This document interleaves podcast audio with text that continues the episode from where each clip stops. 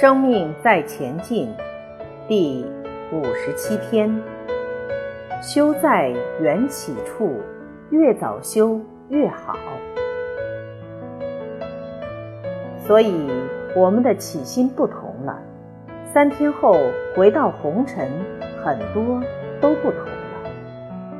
其实，并不是世界红尘不同了，而是我们。看世界的眼光不同了，我们看自己的工作、自己的家人、自己的婚姻都不同了。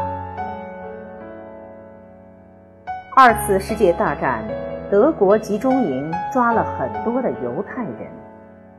战后很久之后，曾经有人访问过其中一位九十多岁的犹太人。问他当初是怎样度过那场灾难和那些岁月的？他说：“他们能剥夺我的财产、我的自由、我的生命，但他们无法剥夺我用什么眼光来看待这个世界。这是我唯一的自由。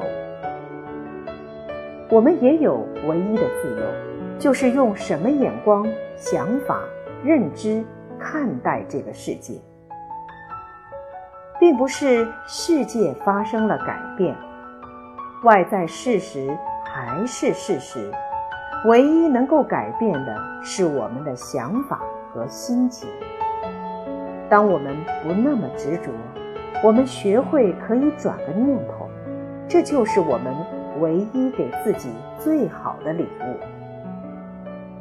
修在起心动念处，修在缘起处，越早修越好。社会需要道理，需要法律维持社会秩序，但更高的秩序是因果，因缘果报是更高的运作原则，一切都是心的作用。